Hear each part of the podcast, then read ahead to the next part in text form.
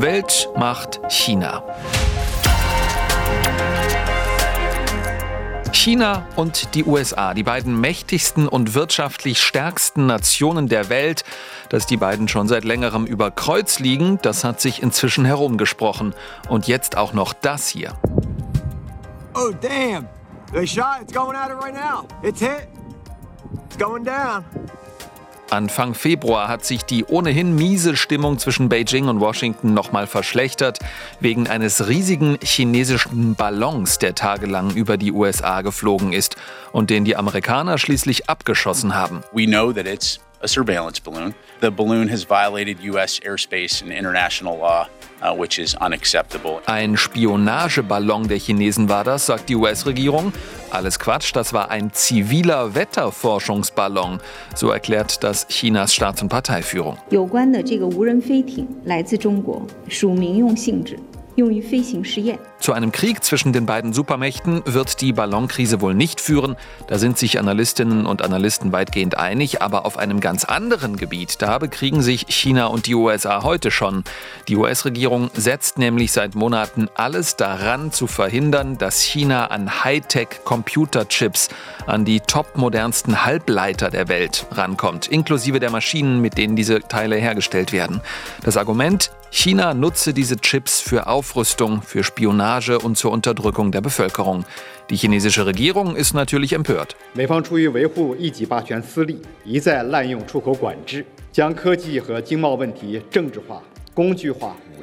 Wang Wenbin, Sprecher der chinesischen Staatsführung.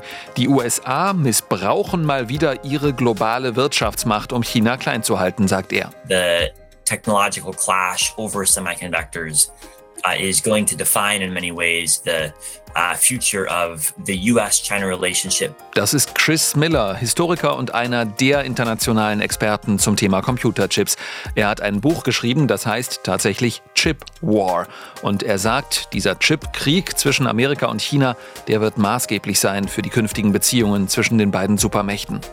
Wir sind Weltmacht China, der China-Podcast der ARD, zurück aus der Winterpause und heute schauen wir uns diesen Chip-Krieg an, der zwischen den beiden größten Volkswirtschaften der Welt tobt. Und wir fragen, geht es dabei nur ums Technische oder um nichts Geringeres als die Weltherrschaft? Bisher kaum ein Thema in Deutschland, bei uns aber schon. Mein Name ist Steffen Wurzel. Hallo. Also erstmal Bestandsaufnahme. Worum geht's? Um das zu klären, haben wir heute auch wieder Ruth Kirchner aus unserem Podcast-Team zu Gast. Hallo Ruth. Ja, hallo Steffen. Also die US-Regierung, die hat sich zum Ziel gesetzt, wir wollen nicht mehr, dass China an die besten Computerchips rankommt. Und es geht hier nicht um die Alltagscomputerchips, die irgendwie in Smartphones drin sind oder in Kaffeemaschinen stecken, sondern es geht um ja, Halbleiterchips, die zum Beispiel wo verbaut sind, Ruth? Also es geht um Chips, die für das Militär wichtig sind, für die Steuerung von Drohnen etwa. Da müssen ja Unmengen von Daten verarbeitet werden. Now, today, both in Beijing and in Washington, security minded personnel, both in the intelligence agencies and in the militaries, have. Das ist Chris Miller. Er ist, wie gesagt, der Experte für Mikrochips und hat neulich beim Club der Auslandspresse in China darüber gesprochen, dass beide Regierungen, also sowohl in Washington als auch in Beijing, erkannt haben, dass diese Halbleiter die Technologie sind, die über die zukünftige Machtverteilung in der Welt entscheiden wird. Also intelligente Waffen, Drohnen, Algorithmen der künstlichen Intelligenz, Computer, mit denen Atom- oder Raketentests simuliert werden sollen, Halbleiter für Spionagesatelliten, all sowas.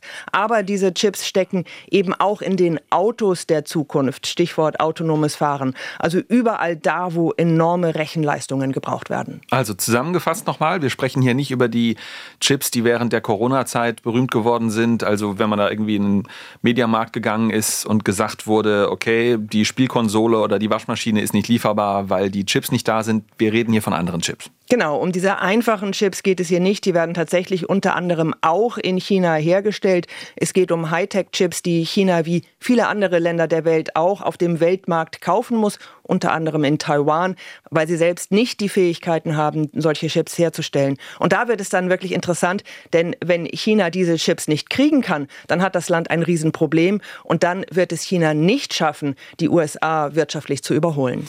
So, und der Grund für diese Krise, Chris Miller nennt es einen Krieg, der liegt in den USA. Vergangenes Jahr hat die US-Regierung Maßnahmen auf den Weg gebracht, die es China de facto unmöglich machen sollen, jetzt und auch in Zukunft diese Hightech-Chips zu bekommen. Beschreibt doch nochmal bitte, wie sieht das genau aus? Also es geht ja um wirklich weitreichende Exportkontrollen, die die amerikanische Regierung im Oktober letzten Jahres erlassen hat. Sie betreffen äh, Hightech-Halbleiter, die Chip-Produktion und die Chip-Lieferketten. Die US-Firmen dürfen also Hochleistungschips und eben auch die Maschinen, die für die Herstellung dieser Chips ähm, notwendig sind, nicht mehr einfach nach China verkaufen. Außerdem dürfen Amerikanerinnen und Amerikaner ohne Genehmigung ihrer Regierung nicht mehr für bestimmte chinesische Chiphersteller arbeiten.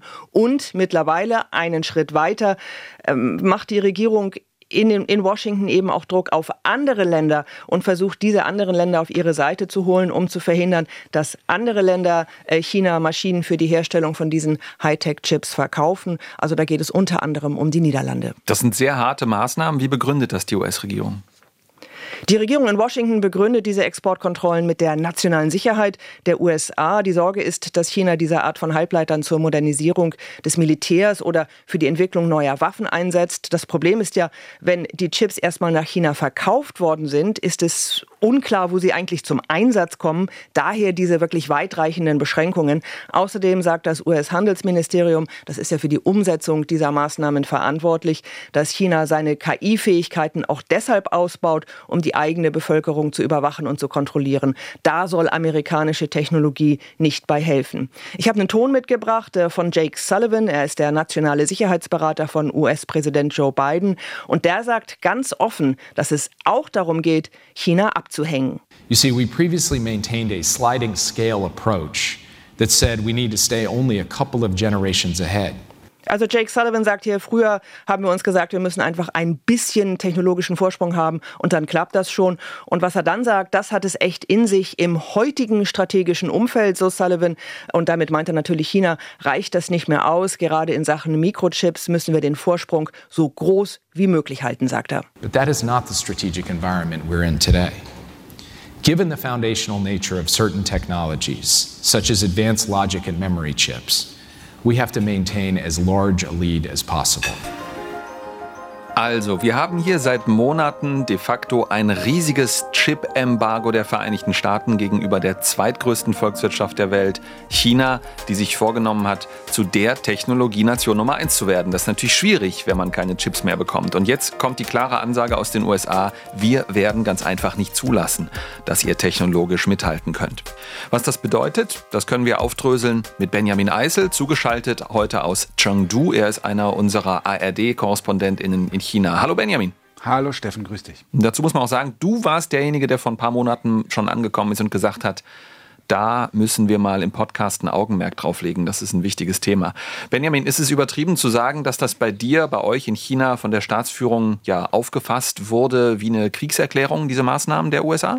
Nein, das ist absolut nicht übertrieben. Das kann man wirklich so sagen. Das wird hier so aufgefasst und äh, deswegen auch diese kräftige Rhetorik von Seiten der Staats- und Parteiführung. Sprechen wir gleich drüber. Danke, Benjamin. Außerdem heute bei uns Dana Heide, Kollegin vom Handelsblatt. Sie covert dort das Auswärtige Amt, internationale Beziehungen und ganz besonders die deutsch-chinesischen Beziehungen, was einfach daran liegt, dass sie Korrespondentin in China, in Beijing war bis vor rund einem Jahr und daher kennen wir uns auch. Disclaimer. Ähm, hallo Dana, herzlich willkommen. Hallo Steffen, danke. Auch an dich die Frage, ist deiner Ansicht nach ist es korrekt, ja, von einem Chipkrieg zu sprechen? Das ist ja ein sehr hartes Wort, so wie dieser Experte Chris Miller das nennt. Ja, ich finde es immer schwierig, von einem Krieg zu sprechen. Bei diesem Krieg, bei dieser Auseinandersetzung sterben ja keine Leute, so wie gerade in der Ukraine. Aber es ist natürlich eine Auseinandersetzung zwischen zwei sehr mächtigen, zwei wirklich wichtigen für die Weltwirtschaft äh, Länder äh, die USA auf der einen Seite, China auf der anderen Seite. Und ähm, ja, für mich stellt sich dieser Konflikt so dar. Chinas Technologieindustrie hat in den letzten Jahren enorm aufgeholt und äh, das eben auch äh, in, in, innerhalb der Chip-Entwicklung. Und das äh, hat sie geschafft, äh, zwar auch durch staatliche Unterstützung, enorme staatliche Unterstützung, fleißige Leute in China, äh, die auch sehr schlau sind, aber eben auch international, also Zusammenarbeit mit internationalen Unternehmen. Und das ist jetzt ein Stück weit vorbei mit den neuesten Sanktionen. Diese Auswirkungen dieser Politik, dieser amerikanischen Politik nach dem Motto, wir schneiden euch jetzt einfach ab von der Versorgung mit diesen Hightech-Chips, die sind enorm und die dürften ja auch noch größer werden. Wir haben darüber gesprochen mit Alicia Garcia Herrero. Sie ist Bankerin und Chefökonomin bei Natixis in Hongkong. Das ist eine französische Investmentbank. Und ähm, Alicia warnt schon lange davor, dass diese Mikrochips, äh, die, die sind, wenn, sie, wenn die Chinesen nicht mehr drankommen, wird es ein riesiges Problem. Wir haben am Rande eine Veranstaltung sie am Telefon erreicht, daher eine etwas miese Telefonqualität. Äh, sorry schon mal vorab. Äh, Alicia sagt jedenfalls, China wird auf geraume Zeit nicht in der Lage sein, Dinge zu produzieren, die diese Hightech-Chips benötigen? The manufacturing that requires high-end technology will not be able to develop, in my opinion, for quite some time. For quite some time, vor einer ganzen Zeit. So, und jetzt kommt's. Es gibt sogar Expertinnen und Experten, die sagen, China wird in nächster Zeit erstmal nicht in der Lage sein, die USA abzulösen als größte Volkswirtschaft. Wow, das haben die sich ja eigentlich vorgenommen und wurde ja immer so vorhergesagt. Dana, bitte nochmal erklären. China, ein Land, von dem wir ja wissen, dass es für die ganze Welt elektronische Produkte herstellt, also iPhones, Computerequipment, Unterhaltungselektronik, äh, E-Autos und so weiter. Ähm, das klappt mit den Standardchips, die im eigenen Land hergestellt werden, aber das ist technisch gesehen alles Pillepalle, weil man jetzt nur noch auf diese Hightech-Chips schaut oder wie? Nein, Pillepalle ist das sicher nicht. Die Chinesen haben da wirklich sehr viel aufgeholt in den letzten 20 Jahren, vor allem in zwei Bereichen, also insbesondere der Zusammensetzung äh, von Chips und bei der Herstellung von einfachen Chips, also die, die eben nicht im Hochleistungsbereich eingesetzt werden. Aber auch im Bereich von Design, im Design von Hochtechnologie-Chips hat zum Beispiel ähm, ein Huawei-Unternehmen High Silicon große Fortschritte gemacht. Denn äh, ja, also Chinas Staatsführung behauptet zwar immer, dass sie äh, nicht sich entkoppeln wollen, aber macht seit Jahrzehnten äh, eine Politik, die genau darauf abzielt und insbesondere will sie sich eben auch in der Chipindustrie ähm, unabhängiger machen und hat da seit Jahren schon Milliarden an Staatsgeldern in diese Branche gesteckt. Das heißt aber im Umkehrschluss, Stand heute ist China eben noch nicht unabhängig oder autark, wie man oft auch sagt. Genau, China ist in den meisten Bereichen, die wichtig sind für die Herstellung von Hochleistungschips insbesondere, nicht unabhängig. Die haben zum Beispiel, es gibt verschiedene Bereiche, es gibt die drei größten. Das ist einmal die, äh, das Design von Chips, dann ist die Produktion von Chips und die Montage von Chips. Und in allen drei Bereichen ist China bei weitem nicht so entwickelt wie äh, US-amerikanische oder taiwanesische ähm, Konkurrenten. Wer ist denn da genau weltweit führend? Zum Beispiel beim äh, Design ist die USA weltweit führend äh, und bei der Produktion Taiwan und auch bei der Montage Taiwan. China hat da zwar aufgeholt, insbesondere bei der Montage, also äh, da haben die wirklich Fortschritte erzielt, aber in vielen Bereichen werden sie eben auch ausgebremst. Zum Beispiel beim Design, das ist eines der wichtigsten Komponenten das steht ganz auch. zu Beginn, ne? sozusagen. Genau, genau. Also das Design ist ganz am Anfang. Und da sind die eigentlich, äh, also hat zumindest besondere ein Unternehmen große Fortschritte gemacht, High Silicon.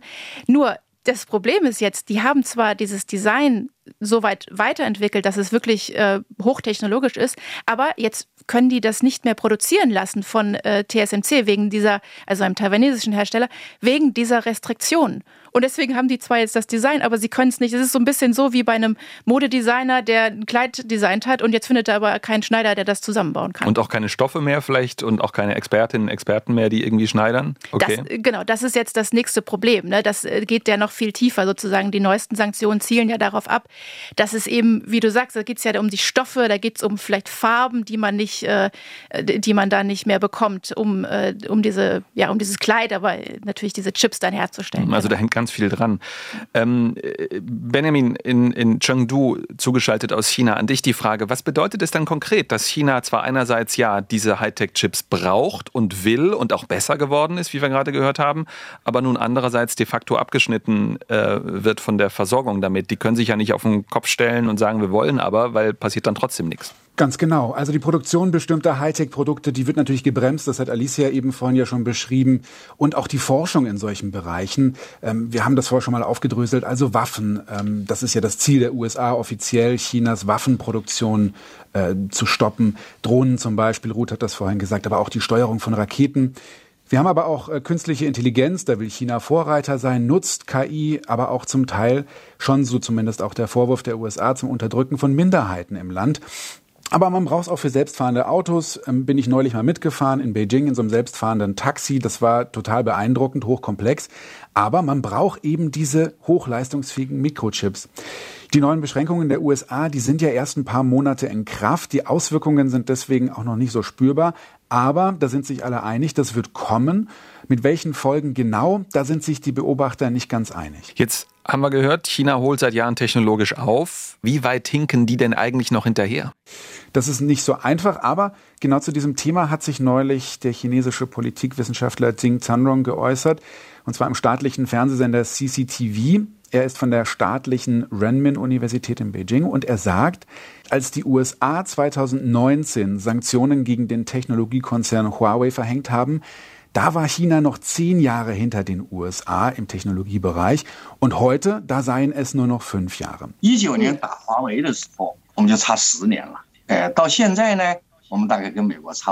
Andere Experten sagen, ja, fünf Jahre, das ist optimistisch. Es kann durchaus noch länger dauern, bis China dieses Know-how erworben hat. In jedem Fall muss Chinas Staatsführung jetzt sehr viel Geld investieren und das wird mit Sicherheit nicht einfach. Immer wieder kommt die Frage auf, warum kopiert China nicht einfach diese Maschinen, die die Chips herstellen? Das machen sie doch bei anderen Dingen auch.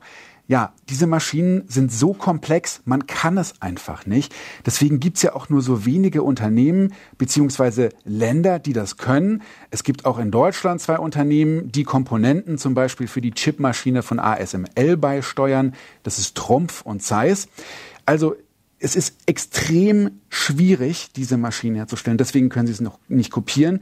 Und das bedeutet im unterm Strich aber auch der Plan der US-Regierung, der wird zumindest kurzfristig aufgehen. Und äh, deswegen lautet der Vorwurf, die US-Regierung nutzt ihre wirtschaftliche Macht, um uns, China, klein zu halten. Und äh, da kommt auch immer wieder das Schlagwort auf, die USA wollen unseren Aufstieg stoppen. Dana Heide, ähm, du hast für die vergangenen Monate fürs Handelsblatt immer wieder über diese Computerchip-Sache recherchiert und berichtet. Äh, und äh, natürlich auch darüber, was die chinesische Regierung als Antwort äh, auf Lager hat. Das sind auch konkrete Maßnahmen. Ne? Ja, also nochmal massive Subventionen, Milliarden über Milliarden werden in diesen Sektor geschüttet. Und dazu kommt das politische Signal, dass man da echt viele Gewinne absahnen kann, wenn man da rein investiert, auch als privater Investor. Diese Unternehmen, die irgendwas mit Halbleitern zu tun haben, schießen wie Pilze aus dem Boden. Dazu also innerhalb Chinas meinst du jetzt? Innerhalb ne? Chinas, genau. Mhm. Dazu gibt es noch ähm, ganz viele Ausbildungsprogramme, die auch neu aufgesetzt werden an Universitäten, weil China ja eben auch an Fachkräften fehlt. Ne? Ruth sagt es vorhin, dass ähm, eben die Fachkräfte ja auch nicht mehr nach äh, einfach ohne weiteres nach China kommen können. Das heißt, die werden, die werden eh gebraucht, aber die fehlen. Deswegen gibt es neue Ausbildungsprogramme. Es gibt auch die Versuche, Firmen zu kaufen. Unter anderem größter Fall war in äh, Großbritannien, wo eine äh, britische Firma übernommen werden sollte. Ähm, Genau, und man wird da auch kreativ, ne? man versucht auch äh, sozusagen alternativ alte Fabriken zu benutzen, um neue, neue Technologie, neue hoch, hoch, höher entwickelte Technologie herzustellen. Also da wird einiges getan. Da ist sehr, sehr viel Druck drauf. Ich hatte heute früh noch gelesen, dass sie zum Teil auch solche Hightech-Maschinen nochmal gepimpt haben, sozusagen, ne? also geupgradet haben, um, um noch besser. Die holen da sozusagen aus einer normalen Maschine noch mehr raus. Genau, genau. Also, das, wie gesagt, das sind wirklich sehr kreative Möglichkeiten, die sie da auch nutzen und ja, um, um dem Ganzen eben zu entgehen. Jetzt hast du gerade eben das Stichwort gesagt, äh, die versucht, die chinesische äh, Regierung oder beziehungsweise staatsnahe Konzerne, so muss man sagen, versuchen auch ausländische Firmen zu kaufen. So, da fällt einigen vielleicht was aus dem Herbst ein, was in Deutschland passiert ist. Ähm, da haben ja chinesische Investoren versucht, diese Dortmunder Chipfabrik oder den Chiphersteller Elmos zu kaufen. Hat das auch damit zu tun? Genau, also wie du sagst, es ist eine Fabrik von denen gewesen in Dortmund. Die wollten nicht das ganze äh, Unternehmen kaufen, sondern eine, eine Fabrik. Und das hat nur am Rande was damit zu tun, weil diese Fabrik hat keine Hochtechnologie-Chips hergestellt. Also das, was die da gemacht haben in Dortmund, konnte das Unternehmen, was äh, was die übernehmen wollte, konnte das schon längst. Also da, die wollten sich damit nicht upgraden. Aber man kann natürlich trotzdem sagen, das wollen wir nicht, insbesondere weil das chinesische Unternehmen, was das übernehmen wollte, enge Verbindungen zum Militär hatte. Wirtschaftsminister Habeck hat ja dann irgendwann gesagt, okay, wir stoppen diesen Verkauf, wird nicht gestartet, ne? So ist die genau. Geschichte. Und das kann man auch machen, das ist auch durchaus legitim, dass man sagt, man, man will das nicht. Aber es ist eben nicht so, dass China bei allem hinterwäldlerisch unterwegs ist, sondern die konnten das, was die, diese Fabrik da gemacht hat, konnten die schon. Ne? Das ist immer wichtig, glaube ich, dass man das auch weiß. Benjamin, in, in China, in Chengdu, ähm, wir haben jetzt schon gehört, was sozusagen ja, China wirtschaftlich betreibt. Wie sehen denn die politischen Reaktionen aus, äh, aus China auf diese Kampagne der Vereinigten Staaten? So wirklich konkret gibt es nicht viel. Es gibt Berichte, dass Chinas Führung nun ähm, im Gegenzug den Export von Solarpanel-Technologie begrenzen möchte. Ein anderes äh, Gebiet, wo China natürlich auch zurückschlagen könnte, ist der Export von seltenen Erden. Die braucht man in verschiedenen Industrien, aber auch vor allem in der Hightech-Industrie, zum Beispiel für Elektroautos. Und da hängen sehr viele Länder dran, auch Deutschland. Da gab es erst neulich Zahlen vom Statistischen Bundesamt, wie sehr Deutschland von China abhängig ist bei den seltenen Erden. Und in diesem Gegenzug wurde auch gleich gewarnt, dass man sich doch bitte nicht allzu abhängig machen soll von China. Da sind wir angreifbar ähm, und auch die Vereinigten Staaten natürlich. Da hängen wir, Stichwort Energiewende, natürlich davon ab, dass wir zum Beispiel an günstige Solarpanels kommen. Alicia Garcia Herrero, unsere Analystin aus Hongkong, mit der haben wir darüber gesprochen, die sagt, auch wenn es noch nicht konkret angekündigt wurde, das würde ganz schön reinhauen, falls die Chinesen sich tatsächlich entscheiden, den Export von Solarpanel-Technologie zu begrenzen. We could replicate, but it could take time to be as efficient. So it's not going to be easy and very, very costly for us. So yes, uh, I think China has this huge leverage in the same way as the US has the semiconductor leverage. Hm, sorry, schlechte Telefonqualität, Handynetz in Hongkong vielerorts ähnlich wie in Brandenburg, hat man so das Gefühl.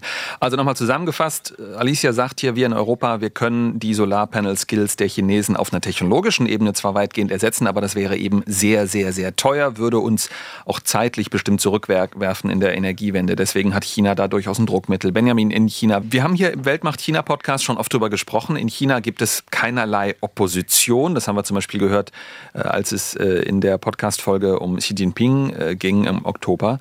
Ähm, auch heute, Benjamin, an dich wieder die Klassikerfrage. Wird denn das, worüber wir heute hier sprechen, bei euch in China irgendwie, ja, wird dann Diskurs geführt, wird darüber gesprochen, wird darüber gestritten wie bei uns? Nein, natürlich wird nicht so drüber diskutiert und es wird nicht drüber gestritten.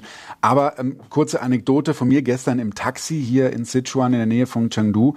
Der Taxifahrer fragt mich, wo ich herkomme. Ich sage aus Deutschland. Dann sagt er, ah, Gott sei Dank kommst du nicht aus Amerika. Und ich habe ihn gefragt, warum. Dann meinte er, ja, die Amerikaner, die, behalt, die verhalten sich gerade nicht so gut. Äh, er hat kein gutes Bild von den Amerikanern.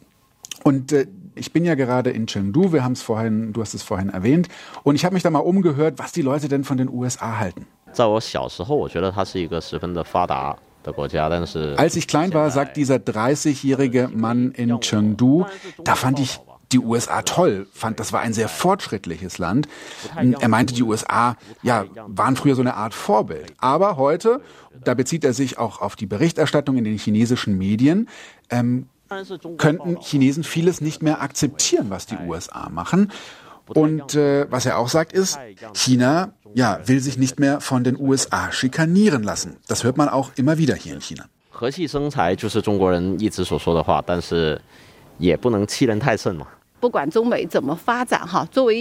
Diese Frau hier sagt, übrigens eine Ärztin, 50 Jahre alt, sie bedauere den Konflikt mit den USA sehr und sie hat die Hoffnung, dass es besser wird, nicht aufgegeben. Sie sagt aber auch, ich kann nur der Linie meiner Regierung folgen. Super spannende Eindrücke aus Chengdu. Vielen Dank, Benjamin Eisel, und auch danke an Dana Heide. Bleibt bitte noch mal kurz hier bei mir. Das bringt uns zu der Frage, wie müssen, wie sollten wir uns in Europa angesichts dieses ja, Konfliktes zwischen den beiden Supermächten China und USA eigentlich aufstellen? Und vor allem, geraten wir möglicherweise unter die Räder? Werden wir zerrieben, ohne dass wir das verhindern können? Ruth aus unserem China-Podcast-Team hier in Berlin. Dieser Chips-Krieg, der wird längst nicht mehr nur in Washington und Beijing ausgefochten, sondern auch bei uns in Europa. Denn die US-Regierung sucht ja ganz offensiv Verbündete in ihrem Streben, China von Hightech abzuhalten. Ne? Ganz genau. Ein wichtiger Player in der Chipindustrie, wir haben das schon gehört, sitzt in den Niederlanden. Das ist die Firma ASML und es ist die einzige Firma auf der Welt, die diese Maschinen herstellt, mit denen man diese super Hightech-Chips produzieren kann. Und Stand bisher ist, dass ASML schon seit 2019 keine dieser absoluten Top-Notch-Supermaschinen nach China liefern darf, wegen der Bedenken in Sachen Militär, also Supercomputer, Dual Use ist hier das Stichwort. Der Clou ist aber, dass die US-Regierung nun versucht zu verhindern, dass ASML ihre, ich sag mal vereinfacht, zweitbesten Maschinen nach China liefert, weil man sagt, das wollen wir nicht, dass äh, Chinas äh, Militärforschungsinstitute und so weiter damit arbeiten. Und entscheidend ist jetzt, dass die niederländische Regierung Ende Januar sich, wie man hört, dieser amerikanischen Forderung angeschlossen hat. Offiziell verkündet wurde das bislang nicht, aber es gibt diverse Medienberichte darüber. Und auch Japan, ähm, ein wichtiger, da, da sitzen wichtige Zulieferer für diese Hightech-Maschinen. Ähm, auch die japanische Regierung will den Export von Hightech-Komponenten beschränken. Es geht der US-Regierung also darum, dass jetzt nicht nur die allerbesten Maschinen nicht mehr geliefert werden nach China, sondern längst geht es auch um die zweitbesten. Und da geht es im Grunde darum, wie wir vorhin von US-Sicherheitsberater Jake Sullivan gehört haben, der sagt, wir müssen den technologischen Abstand zu China so groß wie möglich halten. So, worüber wir noch gar nicht gesprochen haben, ist äh, Deutschland in der Rolle. Genau, das ist total spannend, weil es gibt zwei total wichtige deutsche Zuliefererfirmen, ohne die in dem Ganzen überhaupt nichts geht. Das eine ist Trumpf in Baden-Württemberg. Dort werden sogenannte Laser Amplifier hergestellt für die Maschinen aus den Niederlanden. Und die andere Firma sitzt auch in Baden-Württemberg, Zeiss. Die stellen extrem glatte und saubere Spiegel her, die dann zusammen mit diesen Hightech-Lasern von Trumpf in diesen Chipmaschinen von ASML eingebaut werden. Ähm, das äh, klingt so ein bisschen trivial, ist ist aber wirklich hochkomplex. Da stecken Jahrzehnte von Forschung und Arbeit drin. Ohne die Maschinen von diesen Firmen geht auch bei ASML nichts und ohne ASML gibt es keine Hightech-Chips und deshalb hängt da alles mit allem zusammen. Und die offene Frage, die uns in den nächsten Wochen, in den nächsten Monaten ganz sicherlich beschäftigen wird, ist, wie sehr steigt jetzt möglicherweise der Druck auf diese deutschen Firmen, ebenfalls auf Druck der USA, ihre Geschäfte mit China weiter zu beschränken. Zu Beginn des Podcasts haben wir schon darüber gesprochen. Das ist ein kompliziertes Thema, über das bisher nicht so viel berichtet wird, trotzdem mega wichtig. Ruth, hast du das Gefühl, dass das alles in der deutschen Politik schon angekommen ist, diese, diese mega Relevanz, sag ich mal? Also ich sag mal, in der deutschen Politik ist das angekommen, aber noch nicht so wirklich im Mainstream. Also es wird gar nicht so viel darüber berichtet. Dana äh, ist eine der, die immer wieder darüber schreiben. Wir haben darüber gesprochen mit Mario Brandenburg, der ist von der FDP, sitzt im Bundestag und ist parlamentarischer Staatssekretär im Ministerium für Bildung und Forschung. Und er hat uns gesagt, wir müssen zunächst einmal nüchtern feststellen, wir in Europa haben zwar diese eben erwähnten Hightech-Firmen für die Maschinen der Chips, aber im internationalen Vergleich Bereich haben wir in Europa bei der Produktion von Halbleitern generell relativ wenig zu melden. Wenn wir uns das nach Marktanteilen anschauen, sind wir natürlich da klar im Hintertreffen als Europa. Das also vorausgeschickt äh, von Mario Brandenburg. Dann sagt er aber auch, trotzdem sind die Lieferketten, die Produktionsketten rund um Mikroelektronik dermaßen global, dass wir dort auch eine Rolle spielen. Und sei es durch, wie gesagt, Maschinen, äh, gewisse Vorprodukte oder Chip-Designs. Und solange es uns eben gelingt, auf diesem Bereich Spitze zu sein, wird das Endprodukt Chip, das ist sehr verallgemeinert, aber nicht klappen ohne die Europäer. Und genau deswegen gilt es dann an diesen Stellen natürlich wachsam zu sein, nicht zu exportieren und nicht zu verkaufen, aber nicht vollständig in ein abgeschottetes protektionistisches Modell zu verfallen, weil auch dort wären wir die Verlierer, weil wir eben viele dieser Komponenten, Produkte und vor allem Rohstoffe auch gar nicht haben. Also ich schließe daraus, äh, Ruth, korrigiere mich, wenn ich das falsch sehe, die Bundesregierung versucht da nicht so schwarz-weiß zu denken wie die Amerikaner. Sie versucht so ein bisschen, ja, allen recht zu machen oder auf allen Hochzeiten zu tanzen oder wie kann man das beschreiben? Ja, sie versucht zumindest ähm, auch natürlich die Geschäfte mit China aufrechtzuerhalten, weil das eben für die deutsche Wirtschaft so wahnsinnig wichtig ist. Also es geht da eigentlich immer um zwei Dinge. Man will einerseits die Wirtschaft natürlich nicht total vergraulen, man will gleichzeitig aber auch äh, keine, ich sag mal, kritische Technologie äh, so ohne weiteres liefern. Und es geht immer um ein drittes, nämlich darum, wie kann ähm, die europäische Position gestärkt werden. Und, äh, da gibt es diesen European Chip Act jetzt, ne? Ganz genau. Und da geht es darum, ähm, das ist ein Plan der EU-Kommission, da geht es darum, die ähm, Chipproduktion in Europa zu fördern mit vielen Milliarden Euro. Ähm, aber da muss man auch sehen, das machen andere Länder auch. Äh, die USA haben ihren eigenen Chips Act, die stecken also in diese Förderung von Forschung, aber auch Produktion von Hightech-Mikrochips noch viel, viel mehr Geld rein als beispielsweise die Europäer. Und die Chinesen machen das ja auch, stecken da, wie wir gehört haben, wahnsinnig viel viel Geld rein. Also das muss man sich so vorstellen wie so einen internationalen Wettlauf um Chipfertigung, um Chiptechnologie. Alle rennen damit ähm, und versuchen ganz, ganz weit vorne zu sein. Das heißt dann aber auch, dass jede Region sozusagen versucht, da möglichst wenig abhängig zu sein, heißt auch eine gewisse Entkoppelung in diesem Bereich.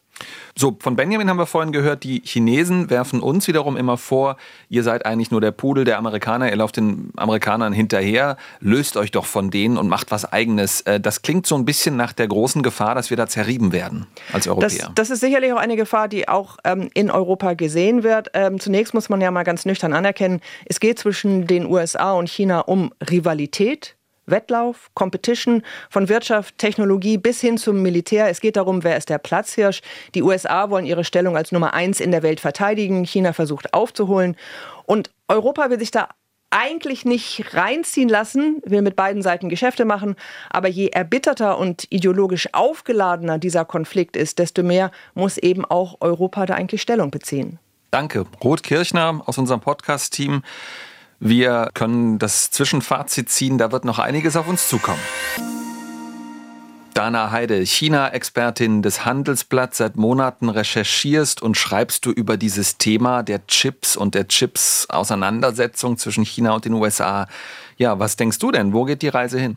Ja, das wird auf jeden Fall so in dem Tempo weitergehen. Die Entkopplung wird weiterhin stattfinden, dort in, in diesem Technologiebereich. Auch Deutschland muss sich da bekennen. Deutschland muss da, wird da nicht außen vor bleiben und, und äh, auch Restriktionen einziehen und vorsichtiger sein. Und am Ende, das muss man leider sagen, wird es dazu führen, dass der technologische Fortschritt insgesamt gebremst wird weltweit, weil diese Arbeitsteilung hat natürlich Sinn gemacht ähm, und es hat natürlich eigentlich auch Sinn gemacht, dass äh, China, dass die chinesischen Unternehmen äh, sich weiterentwickeln entwickeln konnten, dank der ausländischen, dank der amerikanischen, der taiwanesischen und auch der europäischen Indus äh, Entwickl Entwicklung. Und ähm, das wird gebremst werden, was dann am Ende, auch wenn alle diese Restriktionen möglicherweise auch ihre Berechtigung haben, aber das, äh, was am Ende zu einem Wohlstandsverlust bei allen führen wird. Frage an Benjamin Eisel in China.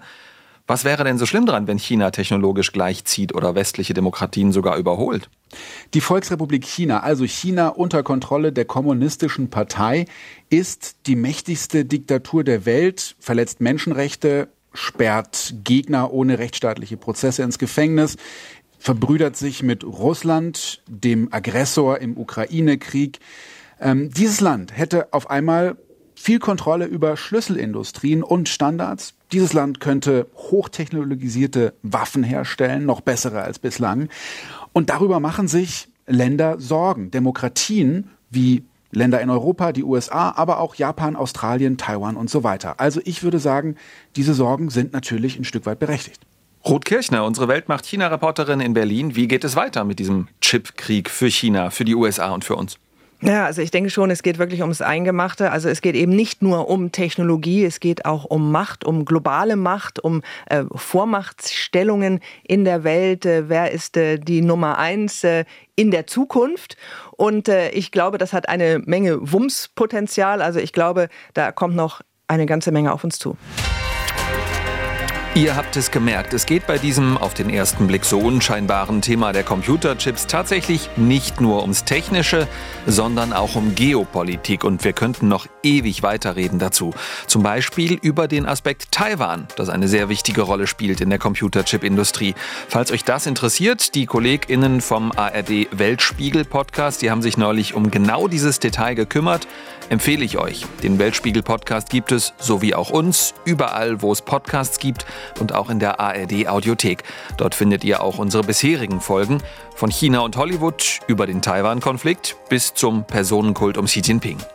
Abonniert uns, liked uns und empfehlt uns gerne weiter, wenn euch diese Ausgabe gefallen hat und gebt uns Rückmeldung per E-Mail weltmachtchina@rbb-online.de.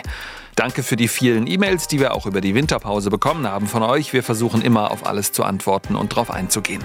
Weltmachtchina at rbb-online.de. Heute waren mit dabei Ruth Kirchner, Benjamin Eisel und Dana Heide. Danke auch an Mario Brandenburg vom Bundesministerium für Bildung und Forschung und an Alicia Garcia Herrero von Natixis. Zum Weltmacht-China-Team gehören außerdem Joyce Lee, Zui Mu, Astrid Freieisen, Eva Lambi-Schmidt, Hang Shun Lee, Marc Krüger und in der Technik Grit Künzel. Mein Name ist Steffen Wurzel. Bis bald.